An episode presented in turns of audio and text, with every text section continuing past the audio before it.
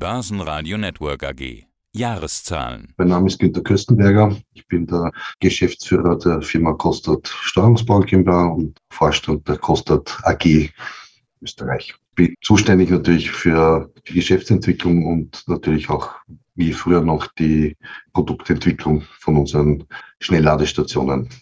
Lade Stromsäulen an der Börse. Kostat produziert eine der wichtigsten Steckdosen unserer neuen Infrastruktur, Ladesäulen für Elektrofahrzeuge. Sie sind auch ein Spezialist im Bereich DC-Ladesäulen, also Schnellladetechnik. Unsere Themen heute. Wie lief das Jahr 2022? Was ist die Lage im Sommer 2023? Das sind unsere Themen. Gerade ist es ja sehr heiß. Von der Woche bin ich selbst die Tauernautobahn gefahren bei 37 Grad. Was machen eigentlich Ladesäulen bei Hitze? Schaffen die das auch oder wird der Ladestrom bzw. die Ladegeschwindigkeit da reduziert? Bei unseren Ladesäulen natürlich nicht, aber es ist natürlich so, dass es Mitbewerberprodukte gibt am Markt, die bei der doch höheren Hitze das Problem haben, in eine Art D-Rating zu gehen. Das heißt einfach eine Verminderung der Ladeleistung aufgrund der höheren Temperaturen.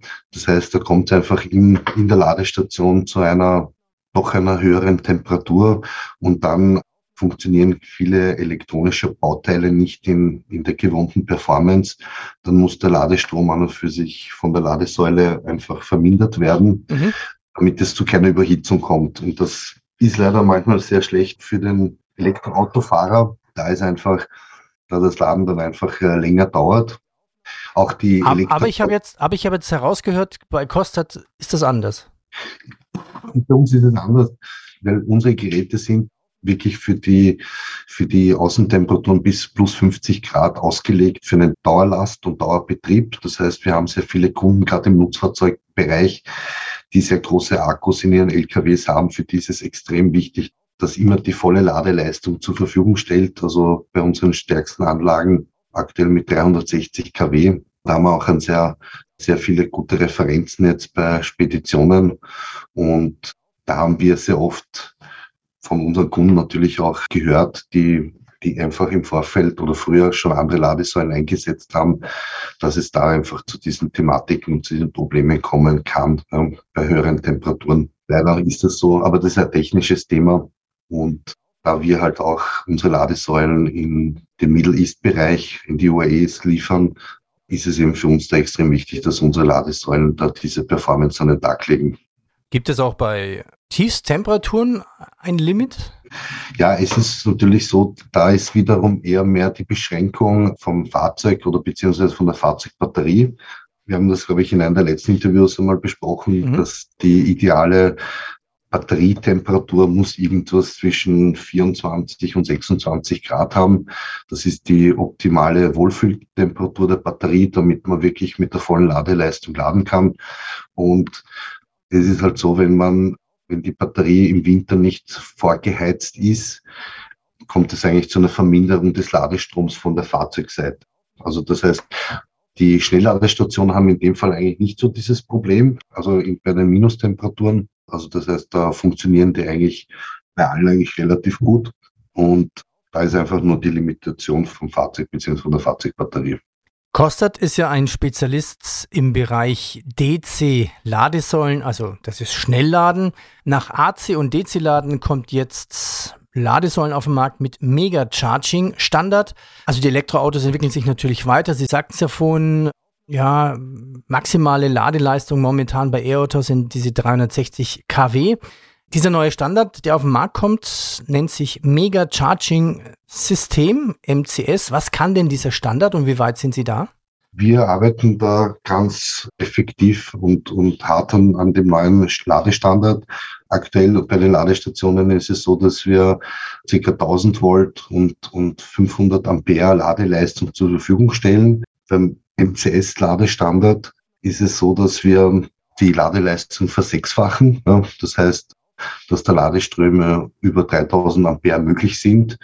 Und das kommt natürlich, ist halt speziell gedacht natürlich für Nutzfahrzeuge, Schiffe, also für diesen Bereich. Also das heißt, dass die ersten Prototypen sind schon in Arbeit, sage ich jetzt einmal. Es kommen, wie gesagt, einige Hersteller in den nächsten ein, zwei Jahren auf den Markt, die diesen MCS-Standard unterstützen. Und da sind wir natürlich als Firma Kostat auch mit vorne dabei. Jetzt sind wir bei einem Punkt angekommen, egal was die Ladesäule kann, die Infrastruktur muss ja bis zur Ladesäule auch hingehen. Und das ist eigentlich nicht immer möglich. Macht es Sinn, neben einer Ladesäule auch eigentlich so einen Batteriepuffer neben so eine Ladesäule zu stellen? Also der kann ja zum Beispiel, oder dieser Puffer kann ja nachts beladen werden und dann tagsüber, wenn mehr Strom gebraucht wird oder wenn zu viel Säulen zur gleichen Zeit geladen werden, kommt der Strom nicht vom Netz, sondern von dem Puffer? Ja, also das macht mittlerweile absolut Sinn. Also auch, auch wir als Kostet installieren jetzt immer mehr Anlagen mit Batteriepufferspeichern weil einfach einerseits die Netzanschlussgebühren doch relativ hoch sind, andererseits sind die Batteriepreise jetzt wesentlich attraktiver geworden, gerade in der letzten Zeit. Und es ermöglicht einfach durch einen niedrigen Netzanschluss mit dem Zwischenpuffern einer Batterie eine beziehungsweise mehrere Ladesäulen mit der maximalen Ladeleistung zu versorgen, vor allem kurzzeitig. Und das heißt, wir haben Systeme zum Beispiel, die sich jetzt mit 20, 30 kW in der Zwischenzeit beladen, also die Batterien der Pufferspeicher. Und es ist ja so, dass es aktuell bei den Ladesäulen noch keine, nicht immer einen Stau gibt, ja, wo schon der nächste das nächste Elektroauto in der Warteschlange steht. Somit gibt es immer wieder die Möglichkeit, dass sich die Batterie zwischenzeitlich aufpuffern kann mit, mit, mit Energie. Und somit deckt man eigentlich sehr, sehr viele Standorte ab, wo einfach es aktuell Probleme gibt mit dem Netzanschluss, weil er einfach zu teuer oder einfach strategisch einfach zu weit ist, zu weit weg ist vom nächsten Transformator. Und man sieht das jetzt immer mehr auf jeden Fall. Strom ist ja, die Frage ist natürlich relativ, ist ziemlich teuer geworden. Wie ist das eigentlich jetzt das Kosten-Nutzen-Verhältnis E-Auto, Stromauto? Sagen wir so, die letzten so politischen Ereignisse haben jetzt nicht wirklich zu einem vernünftigen Strompreis beigetragen ist natürlich so, dass die Ladesäulenbetreiber hier natürlich Preiserhöhungen gemacht haben in den letzten Monaten und natürlich das Delta zwischen Verbrenner und Elektroauto geschrumpft ist. Aber andererseits sehen wir wiederum, dass sich das ein, ein wenig wieder entspannt. Also natürlich ist es für die Immobilität natürlich wichtig, dass es da einen doch attraktiveres Delta gibt zwischen Verbrenner und Elektrofahrzeugen. Und wir hoffen eigentlich schon, dass sich das jetzt wieder ein bisschen von den Strompreisen entspannt und das im Endeffekt dann auch für die Elektroautofahrer zugutekommen kann. Merken Sie das bei den Aufträgen, dass da eine gewisse Zurückhaltung da ist? Also bei uns als Hersteller eigentlich überhaupt nicht. Bei uns ist es ja auch so, dass wir sehr viele Langzeitaufträge haben. Also Langzeitaufträge meine ich einfach, dass wir Kunden über mehrere Jahre beliefern. Also wir spüren jetzt aktuell überhaupt keinen Rückgang im Verkauf der Ladesäulen. Im Gegenteil, eigentlich äh, ist es so, dass wir aktuell volle Auftragsbücher haben und, und das aber auch wirklich für einen langen Zeitraum voraus planen können, mehr oder weniger mit der Produktion. Naja, das Jahr 2035 rückt ja auch schneller näher, ne? Das kann man ja auch so sagen. Ja. Was meine ich damit für die Hörer, die jetzt nicht wissen, warum 2035? Da kommt ja der Verbot für die Neuzulassung für Verbrenner in der EU. Ja, Kostat ging 2021 an die Börse, an das Segment Direct Market Plus der Wiener Börse. Jetzt muss man ja bei dem Interview so ein bisschen unterscheiden zwischen Kostat AG und Kostat Steuerungstechnik GmbH. Das heißt, die AG ist eine Holding und wir unterhalten uns jetzt eigentlich hauptsächlich über die GmbH, über die Geschäfte. Richtig, ja. Also wie gesagt, die, die Kostat ist da das interessante Unternehmen in der AG. Sie haben jetzt auch Ihren Produktionsstandort verändert. Wie viel mehr Kapazitäten haben Sie denn jetzt durch den Umzug erreicht?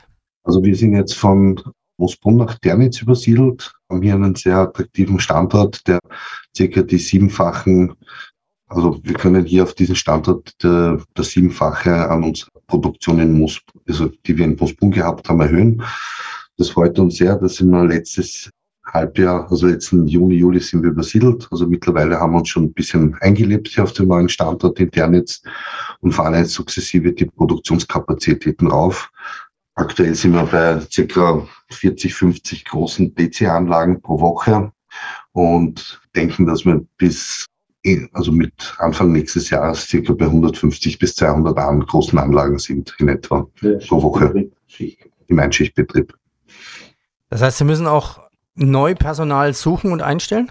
Ja, auf alle Fälle. Unser Personal wächst von Monat zu Monat. Also wir steigern die Produktion bei uns hier in Ternitz und dazu ist natürlich auch wichtig, dass, dass wir unser Personal aufstocken. Wie lief denn das Jahr 2022? Wie viele Säulen haben Sie da gebaut und was haben Sie an Umsatz und Gewinn gemacht? Umsatz war 22 war ca. 13 Millionen Euro. Also wir haben den Umsatz nicht ganz verdoppelt, aber doch erhöht sehr stark von 22 und haben in etwa 2000 Schnelllader produziert und ausgeliefert. Das war, wie gesagt, noch vom, vom anderen Standort her. Wie gesagt, auch so eine Übersiedelung dauert immer ein bisschen Zeit. Da kommt es auch immer wieder zu einem Produktionsstau sozusagen. Ja. Wir waren ja auch in, in Kurzarbeit. Ja. Also wir haben ja Probleme gehabt in der, mit der Supply Chain. Das hat sich alles mittlerweile eigentlich wieder normalisiert und wir sind eigentlich sehr happy, dass sich trotzdem der Umsatz doch so, so stark eigentlich nach oben bewegt hat. Ja, und wie gesagt, die Umsatzerwartung für dieses Jahr liegt bei über 30 Millionen. So gesehen legen wir doch ein stetiges, gutes Wachstum für die Costa-Team momentan. Wie sieht die Zukunft aus? Sie liefern ja, kann man sagen, alles um die E-Säule. Planung, Montage, Software, Service wie den Betrieb. Wie ist die Auftragslage? Sehr gut steigt enorm nach oben. Also wir haben uns ist gelungen, dass wir wieder viel mehr im Bereich Service machen können für unsere Kunden. Das heißt, auch unsere Dienstleistung ist gefragt zu unseren Produkten. Und wie ich schon gesagt habe, also wir haben unsere Auftragsbücher sind voll und man sieht also wirklich einen ganz starken Trend im Bereich der E-Mobilität, vor allem hier in Österreich, auch in unseren umliegenden Nachbarländern tut sich einiges im Bereich Ladeinfrastruktur, wo wir wirklich ein paar ganz tolle Kunden dazu gewinnen mhm. konnten. Und deswegen freut es uns sehr, dass wir jetzt das alles von, von unserem neuen Standort aus machen können. Und ja, also. Was haben Sie denn für Referenzkunden? Können Sie da ein paar Namen nennen? Also die Projekte, die ich nennen kann, zum Beispiel, wir starten zum Beispiel die Asfinag aus, Wien Energie, EVN, Energie Steiermark. Also wir haben sehr viele ganz tolle Unternehmen in Österreich. Porsche, das sind jetzt mal so die, die Unternehmen hier in Österreich. Was natürlich ganz toll ist, dass wir als österreichisches Unternehmen natürlich auch sehr viel nach Frankreich liefern, so weil sie auch Israel ist ein, ein neues Target-Gebiet von Kostat. Ja, also wie gesagt, wir sind eigentlich sehr, sehr gut unterwegs. Und was tut sich in Indien? Ich kann mich erinnern, im letzten Interview hatten wir uns auch über Ihre Pläne in Indien unterhalten. Was sind denn hier Ihre Ziele, Ihre Pläne? Ja, in Indien ist folgendes, also es wurde ein GV gegründet, das war leider halt auch, ist ein bisschen in langsamen Schritten vorangegangen, weil wie gesagt, wir dort natürlich in dem Land versuchen natürlich annähernd dieselbe Qualität zu produzieren. Das war ein bisschen schwierig, hat doch ein bisschen länger gedauert als, als geplant, aber wir sind sehr zuversichtlich, dass jetzt Anfang, also in den nächsten Monaten dort schon wirklich die ersten Anlagen vom Band laufen für den indischen Markt, der sich auch als sehr interessante zeigt momentan, es gibt zwei große Automobilhersteller in Indien, Mahindra und Tata, die ganz tolle Elektroautos produzieren und wir freuen uns sehr, dass da unsere Kollegen in Indien jetzt langsam in die Gänge kommen. Ja, blicken wir voraus. Was sind denn Ihre Ziele, Ihre weiteren Ziele 2023? Also wir werden auf alle Fälle schauen, dass wir unser Eigenkapital stärken. Wie gesagt, für uns ist es jetzt sehr wichtig, dass wir vor allem unsere Backlog abarbeiten an, an Aufträgen, die wir haben. Das ist jetzt einfach mit dem neuen Standort möglich, dass wir mit dem Markt mitwachsen, weiterhin weiter mitwachsen. Ich habe eh vorher genannt, also wie gesagt, die Umsatzerwartung für dieses Jahr ist, also das Umsatz wird sich wieder verdoppeln ja, und das ist ein sehr starkes Wachstum und das müssen wir stemmen. Das sind eigentlich unsere Herausforderungen, mit denen wir umgehen müssen aktuell. Herr Köstenberger, ich danke Ihnen. Danke. Ich danke auch vielmals. Dankeschön. Börsenradio Network AG. Hat Ihnen dieser Podcast der Wiener Börse gefallen? Dann lassen Sie es uns doch wissen und bewerten Sie unseren Podcast mit vollen fünf Sternen. Vielen Dank und bis zum nächsten Podcast. Alles rund um Börse.